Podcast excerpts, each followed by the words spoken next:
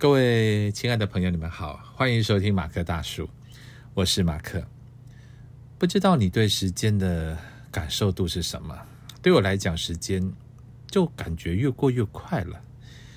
啊，也不知道在忙些什么，一个礼拜就这么过了。也是到这个年纪，才能理解以前老先生、老太太说的：“哎呦，时间怎么过那么快？哎，下次你们这些孩子就长大了。”所以有人说时间感是相对的。哎，现在我能够感觉得到了。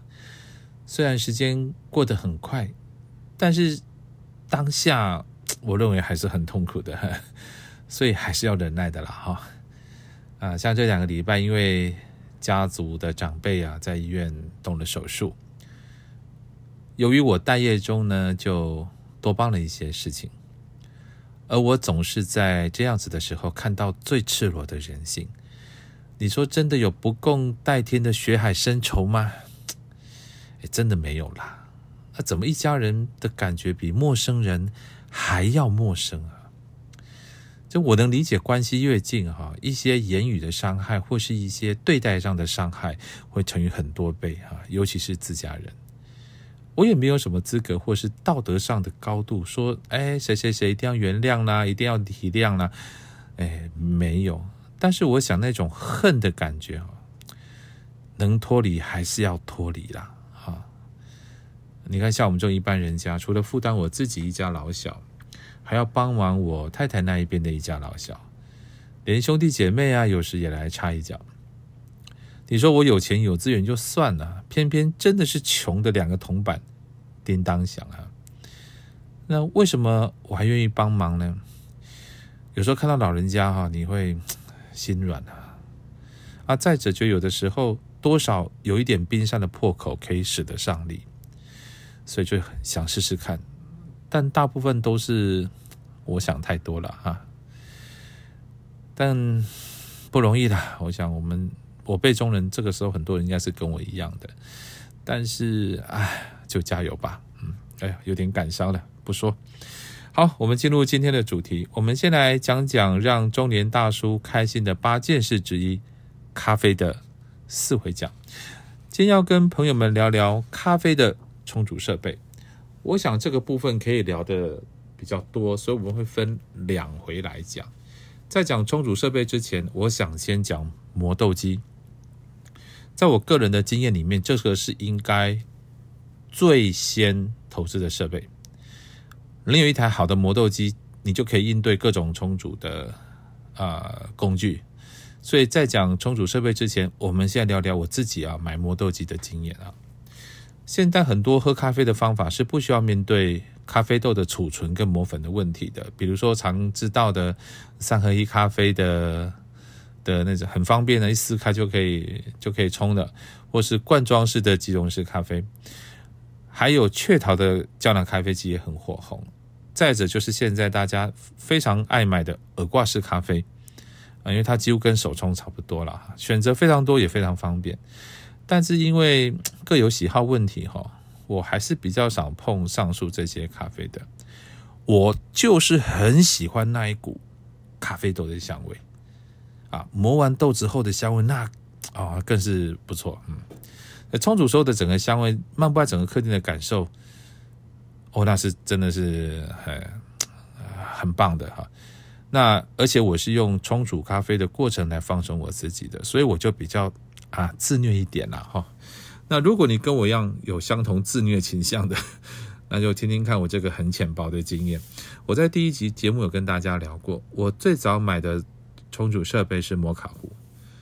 呃，那时候并没有买磨豆机，因为我喜欢的入门的大概都要三四千块钱，啊，所以已经破了我的预算。因为那时候买一个咖啡壶，记得好像是六百还是八百吧，再加上呃可以打牛奶泡的那个奶泡器。温度计、马克杯，还有一些小东西等等，就用掉我所有的预算了。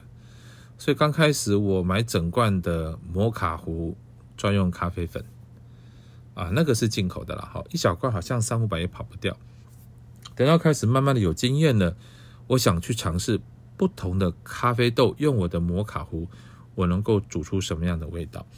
这个时候就出现磨豆子的需求了，因为你请你请店家帮你磨成粉之后啊，粉就比较容易受潮，它不好不容易储存，而且是保持比较原有的风味。但如果是咖啡豆的话呢，把它放在阴暗干燥的地方，用真空罐放起来，就比较没有太大的问题。于是我就买了我第一个手摇式的磨豆器，啊，它就是像锥形的啦。里面一个，外面一个，然后下去，豆子从上面下去啊，就经过它的那个中间的粗细的大小，然后它那个锯齿状的把它磨成比细的粉末。那我并没有选择那种电动的砍刀的方式，就是一个好像瓶子一样，里面是平行的刀片啊啊，因为你每次都要去仔细去看它磨出来的粗细。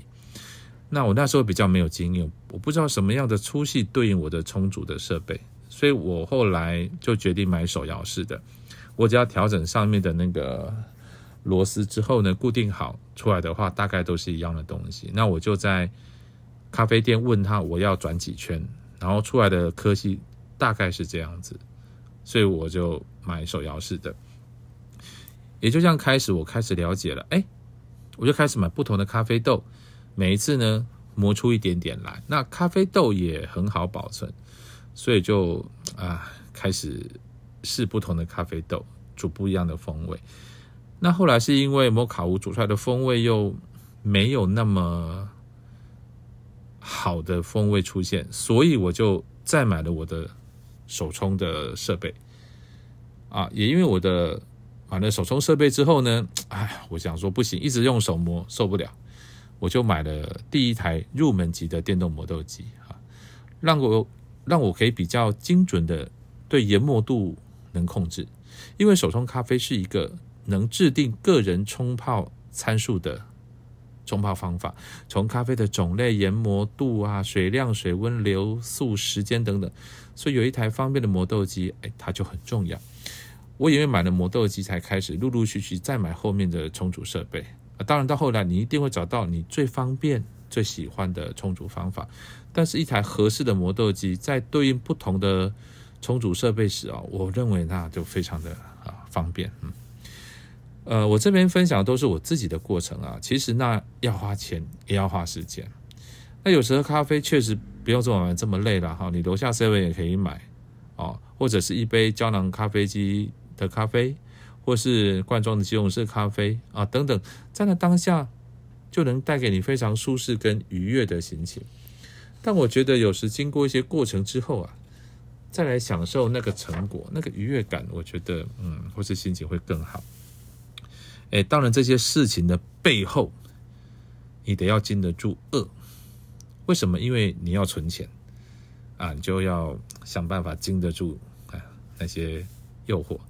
再者，你要经得住骂，因为家人觉得你浪费钱啊。你每次买，每次回来，你总会被念啊。像我就，哎，每次买回来就是想办法拿东西塞住我的耳朵啦，不然的话就念了一个晚上了。哎，然后呢，你要经得住人家笑，因为你煮的不好或出问题的时候呢，人家不会鼓励你啊，他们会取笑你啊，这些人。最后你煮咖啡 OK 的时候呢，他们就把杯子拿过来了，并且喝完之后告诉你：“哎，比外面的好喝好多。”哦。”我在那个时候，我总觉得我跟猪头一样。可是我为了买我下一个想买的设备呢，我还是露出了我的微笑。这个就是中年大叔的人生啊，真的是哎，OK。我们今天呢？简短的讲一下磨豆机，因为我觉得这个部分还蛮重要的。那有一个磨豆机，真的延伸度就会很好。呃，下一回我们就来讲重组的设备。再次谢谢您收听今天的节目，我是马克，向您诚挚的问候，祝您一切安好，我们下回见。